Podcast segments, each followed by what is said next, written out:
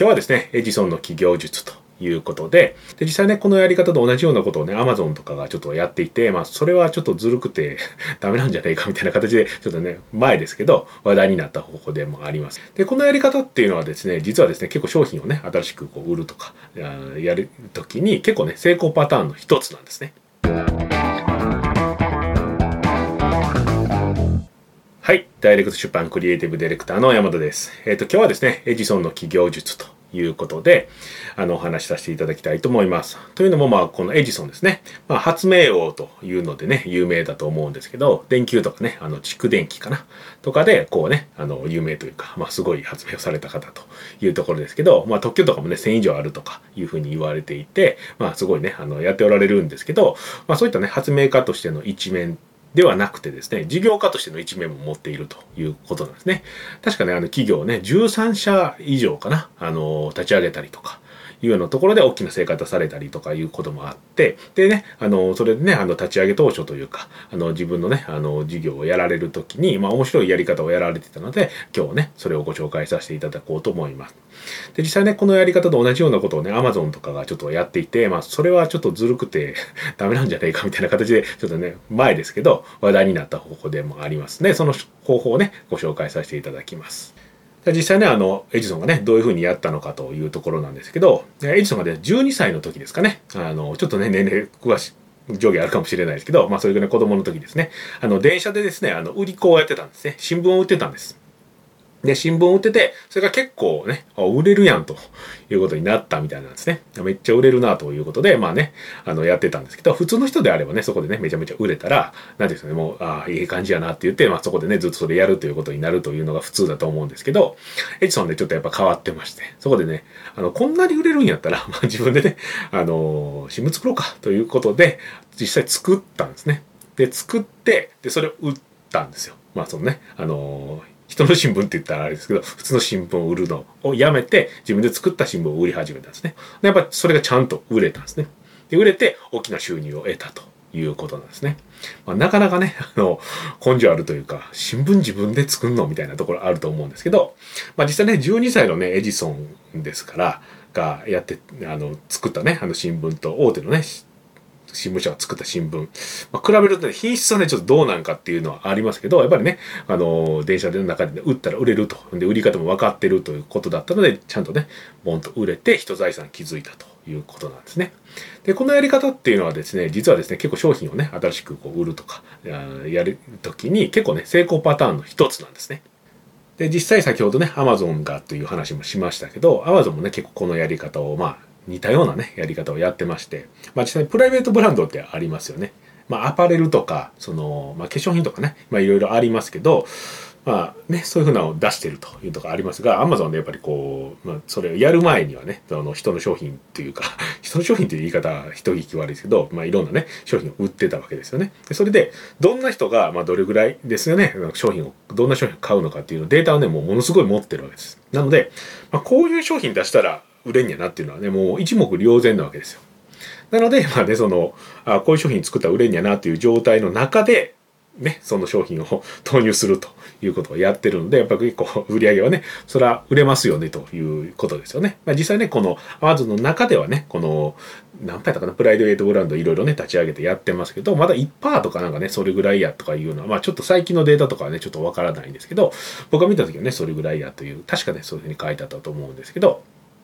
ででもねそれでもね結構売れててまあ今でもこうなんですかあのプライベートブランドだけではなくてなんかね限定商品というか限定ブランドかな。なんかこうアマゾンでしか買えへんような商品を作ったりということね提携してるのかなあれはね。そういうふうな形でやってたりっていうのがあるんですけどまあそれにしてもこうねやっぱりね実際にこうどういうふうな商品が売れるのかっていうのをデータを見てまあこうねやってるということですその強み生かしてあの商品開発をしてるということにはまあ変わりないというところですね。で、実際ですね、これは Amazon 以外でもまあ結構よくあるということなんですけど、まあ、身近な例でいくとね、まあ、コンビニなんかもやってますよね。あの、日本で一番大きいとかな、確か、とかはもうやってるじゃないですか。まあ、金シリーズとかでもこれ言ったら分かってまいりますけど、まあ、金シリーズとかね、あの、売ってますよね。その、まあ、ね、その、はい。ということで、まあ、言っても大丈夫ですよね。まあ、セブンイレブンが金シリーズとか売ったりとか、他にもね、ミネラルウォーターをね、自分のところでやったりとかしてますよね。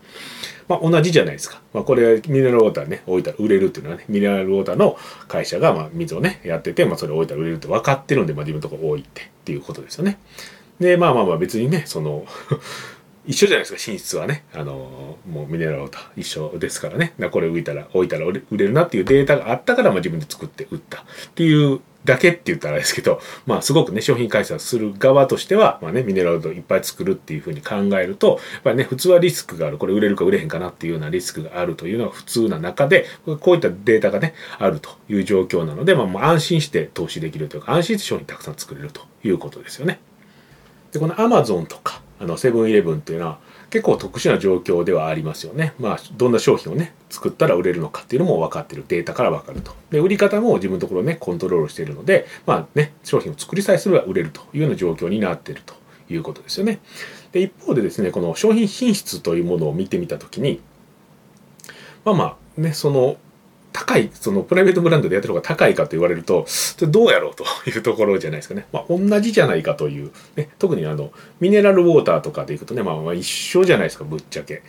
まあ、どっちもわからないですよね、差はね。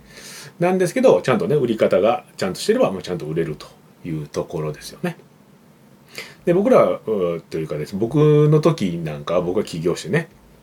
商品を売るとまあ僕は司法書士だったんでサービスなんですけど、やろうっていう時は、まあ、商品進出をね、よくしよう、よくしようというふうにはすごく自然に思ったわけです。なのでこう、お客さんがね、こういうお客さんが来た時には、やっぱりこうね、あの、ちゃんと対応しなあかんから本読んどこみたいなね、形でこう勉強をね、どんどんどんどんしようというふうに思ったんですけど、お客さんを捕まえる時どうしようかなっていうことはあんまりこうね、薄かったというか、あんまりよくは考えてなかったですね。なので実際ね、こう独立して、あしまった後に結構ね、こう困るわけです。全然お客さん来へんしどうするみたいな 感じになったんですね。ほんでまあ結構悲惨な目にあったんですけど 収入とかはねもうコンビニで働いてたらいかんみたいな感じになっちゃっておおみたいなね感じだったんですけど苦労したわけです。でまあ実際ね僕もこういう仕事をさせてもらってるのもあってまあたくさんの社長さんにお会いさせてもらうんですけどまあ、その社長さんが、まあ、しょうもない商品を売ってるから、まあ、どうしようもないなってどうしたらいいんですかねみたいなことを言ってる人っていうのは、まあ、まあ、ほぼほぼ、まあ、いないというか、まあ、プライベートでね、あの、プライベートというか普通の、まあ、この仕事やる前に会った社長さんでもですね、あんまそんな人はやっぱりいないわけです。あんまというか、まあ、いないですよね、ぶっちゃけね。なんですけど、ね、商品をね、どうやって売ったらいいかわからんっていうふうに、売って困っておられる方っていうのはたくさんおられるわけですよね。で、もっとね、もっともっと売りたいっていうことをね、あの、含めると、もう、ほぼ全員じゃないかというところになるわけですよ。で、実際ね、この売れるということが、まあ、できてしまうと、ある程度商品品質とかもね、なんとかなってしまうというところもあるんですね。まあ、売上上がるっていうのはやっぱお金が入ってくるっていうことなんで、まあ、例えば商品品質を開発、あの、改善するためにお金をもっと使ったりとか、まあ、カスタマーサポートをね、あの、雇ってあ充実させたりっていうこともできますよね。で、一方でこうね、あの、売れないという状況になっちゃうと、まあ、もうどうしようもないじゃないですか。打つ手も打てないし、まあ、ビジネス自体がね、自分の収入も確保できないんで、まあ、続けていけないってなるで、もう終了するしかないっていう状況になっちゃうわけですよね。で実際こうねあのアップルとかで出してた商品でいくと、まあ、iPad とかはね初め出た当初これなこれ何に使ったらええんやみたいな 商品じゃなかったですか？まあなんかちょっとかっこいいイメージがあって実際売れてるけどこれ どうするんみたいなね。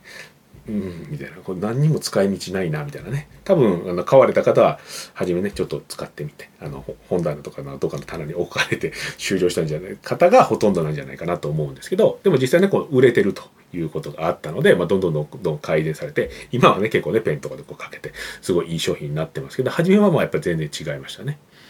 まあ、ですのでですね、まあ、この商品をね、あの、新しく投入するとか、まあ、起業するという時には、まあ、商品をね、良くしていくということももちろん大事なんですけれども、それと同じか、まあ、それ以上にですね、やっぱりこう、売れ、本当に売れるのかということがやっぱり重要になってくるということですよね。で、実際ね、アマゾンとか、まあ、セブンイレブンみたいな、そんなデータないよということかもしれないですけど、まあ、実際ね、もうそんな人ほとんどいないですし、僕もね、あの、ないですけども、じゃあ実際ね、じゃあ、ほんならまあまあ無理かということになるかというと、まあ、そうではなくて、やっぱりネットとかであればね、あの、結構、情報は引っ張ってこれるのが実際なんですね。まあ、例えば自分がね、あの、売ろうとしてる商品ですね、のところ検索を例えばしてみたら、まあ、広告とか出てきますよね。なら、その広告を見て、どんな広告がね、あ出されてんのか。で、実際こう、ページ行ったらどんなんなのか。でどういうふうなね、まあ、例えばサンプルみたいなのを渡してるのかいきなりね商品売ってんのか、まあ、また全然違うやり方してるのか、まあ、結構情報ありますよね。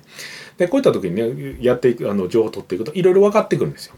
でよくねあのそういえばあのおっしゃられることでいくとやっぱりこうね広告とかがないと。で自分で考えた商品があると。でこれ画期的やと思うと。でまあこれね広告とかもう出てへんから誰もまだやってる人がいいひんからチャンスなんじゃないかという方がまあおられるんですけどまあ、まあ、その可能性もねぶっちゃけないこともないんですけどね。本当にそれを考えたのが自分が初めて世界で初めて日本で初めてかなっていうところでまあチャンスということもまああるかもしれないんですけど、まあ、多くの場合は実際は実際そのビジネスチャレンジしたけどなかなかねあの広告費とかいうのをこうねかかってビジネスとして数字が合わなかったから今広告出してる人がいないということの可能性の方が結構高かったりするんですね。まあ、すごくねうまいこと言ってるっていうね広告が出てるっていうのはやっぱビジネスが回ってるということですから、まあ、セブンイレブンとかで言ったらねこのこういうふうな商品を売ったら他社の商品が売れてるというような状態ですよね。なので、まあ、実際ねあの他の商品を置いたことがないのかあの、なんですか、あの、実際に誰かがやって失敗したのかっていうことまではね、その、ネットの広告とかではわからないですけど、やっぱりその可能性の方が高いので、まあ、そこは危険やなとか、まあ、いろいろ分かってくるわけです。なので、そういうふうなデータをね、いろいろ集めれば集めるほどね、あの、そのね、成功確率というのは上がってきますし、失敗するリスクっていうのも抑えていくことができるということですね。で、実際ね、ネットであれば、まあ、アフィリエイトというふうに言われる、まあ、ご存知だと思うんですけど、商品をね、他社の商品を1個売ったら、まあ、いくらもらえるみたいな、そういうふうなものですよね。なので、自分がね、あの、売ろうとしてるのと似たような商品があれば、もうそこでね、実際、販売を試してみて、あの、売れるかどうか見てみるっていうのも結構いい手だと思いますね。で、まあそこでね、まあ、あの、実際にいきなり商品作ると結構ね、手間とかお金とかかかってくるということになると思いますけど、まあ、売ってみるっていうのに関して言えば、ネットであればね、まあ、ページ1個パッと作ればいいだければですから、もう全然違いますよね、労力がね。でそれで一回、自分がね、こういうふうな試そうと思ってやってみようと思ってることをそこで試して売れたら、まあまあもう、それで、あよっしゃよっしゃっていう話じゃないですか。だからだいぶ楽になりますよね。